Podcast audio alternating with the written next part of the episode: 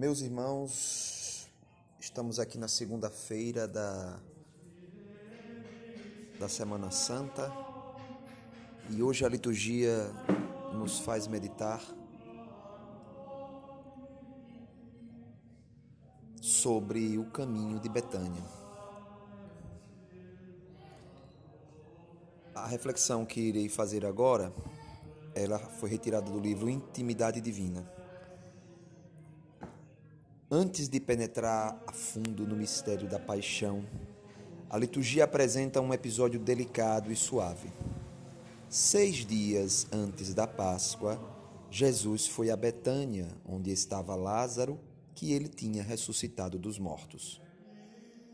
O banquete na casa hospitaleira, oferecido pelos amigos fiéis, no princípio da semana da morte do Senhor, tem o aspecto de um último adeus e de antecipação de tudo o que irá acontecer. Particularmente, apreciamos isto no gesto carinhoso de Maria, que, sem pensar sequer que poderia ser um esbanjamento, unge os pés de Jesus com uma libra de perfume de nardo verdadeiro de alto preço. É a última homenagem de um coração fiel que parece querer compensar o Mestre pela traição que o espera e é, ao mesmo tempo, um presságio da sua morte, em conformidade com os costumes hebreus. Na verdade, só eram ungidos os pés dos cadáveres. Por outro lado, na presença de Lázaro, que Jesus tinha ressuscitado dos mortos, vemos também um presságio da ressurreição não podia permanecer vítima da morte aquele que dera a vida a um morto de quatro dias e que tinha declarado: Eu sou a ressurreição e a vida. Tampouco falta este presságio no gesto de Maria, se, tal como afirmam os evangelhos sinóticos, o perfume foi derramado também sobre a cabeça do Senhor a unção da cabeça, reservada aos reis, significa o reconhecimento da realeza divina de Cristo, que a ressurreição fará resplandecer com pleno fulgor. Mas, meus irmãos, neste delicado episódio, não faltam as sombras negras da crítica malévola, prelúdio de traição. Por que motivo não se vendeu este perfume por trezentos denários que se teriam dado aos pobres. A preocupação pelos pobres é um, um pretexto na boca de Judas Iscariotes, que era ladrão e porque andava com a bolsa e tirava o que nela se metia, se colocava. É a atitude de tantos que se escandalizam diante dos valores que se gastam simplesmente por amor de Deus. Aos seus olhos, a oração, a adoração e muito mais ainda as vidas gastas no amor e no louvor a Deus são um esbanjamento inútil. O tempo, o dinheiro, a própria vida só são bem empregadas quando ao serviço dos homens. Esquecem-se que, se o interesse pelos pobres é um dever inadiável que Cristo é o primeiro a proclamar, o amor e o culto a Deus são deveres muito mais importantes. Além disso, os pobres não têm apenas necessidade de pão, mas também de quem, na oração, ampare a sua fé e lhes recorde que vale muito pouco o bem-estar material se o homem não procura a Deus acima de todas as coisas. É com este este anúncio que nós entramos hoje na Semana Santa. E é uma semana ímpar na vida da igreja. Começamos ontem com a entrada triunfal de Jesus Cristo em Jerusalém e na segunda-feira a gente já medita o evangelho que narra a unção de Jesus por Maria a crítica de Judas e a resposta de Jesus: que pobres sempre tereis.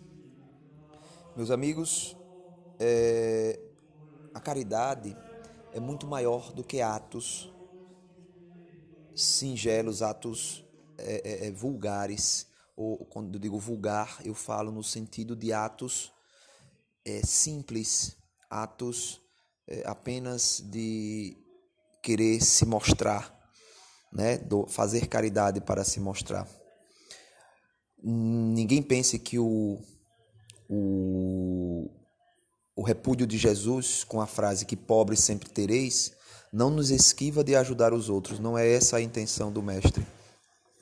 Ele está fazendo isso pela maldade do coração de Judas. Ele está falando isso pela maldade do coração de Judas, que vê naquela obra de misericórdia, naquele gesto de amor de Maria, é, um desperdício. E como o próprio Senhor fala, ele está falando isso não porque ele tem amor aos pobres, mas porque ele era ladrão. Quantas pessoas nos julgam por nossos atos, por aquilo que fazemos aos outros, e em nome dessa piedade ou dessa caridade, querem nos julgar. Lembrem-se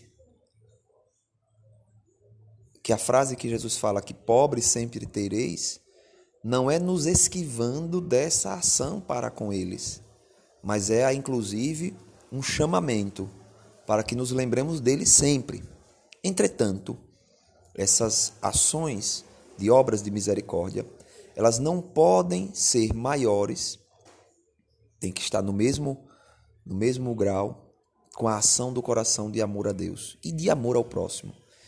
E não tenho que fazer a obra de misericórdia para se aparecer e muito menos com segundas intenções, para que eu seja vangloriado, glorificado diante dos homens, ou que tire proveito disso. Eu tenho que fazer como um gesto de amor, assim como Maria fez. É nesse intuito que a gente entra nessa nessa segunda-feira da Semana Santa, chamada Semana Maior. E por aqui vamos meditando que o Senhor, né, né, suprema caridade, que tudo suporta e de tudo se compadece, nos ajude a termos um coração aberto para os outros e a termos um coração aberto para o amor, o amor a Deus e o amor ao próximo. Vivamos bem esta semana e que o Senhor nos abençoe e nos guarde. Volte a sua face sobre nós, se compadeça de nós e nos dê a sua paz. Rezemos. Pai nosso que estais nos céus, santificado seja o vosso nome. Venha a nós o vosso reino, seja feita a vossa vontade, assim na terra como no céu. O pão nosso de cada dia nos dai hoje.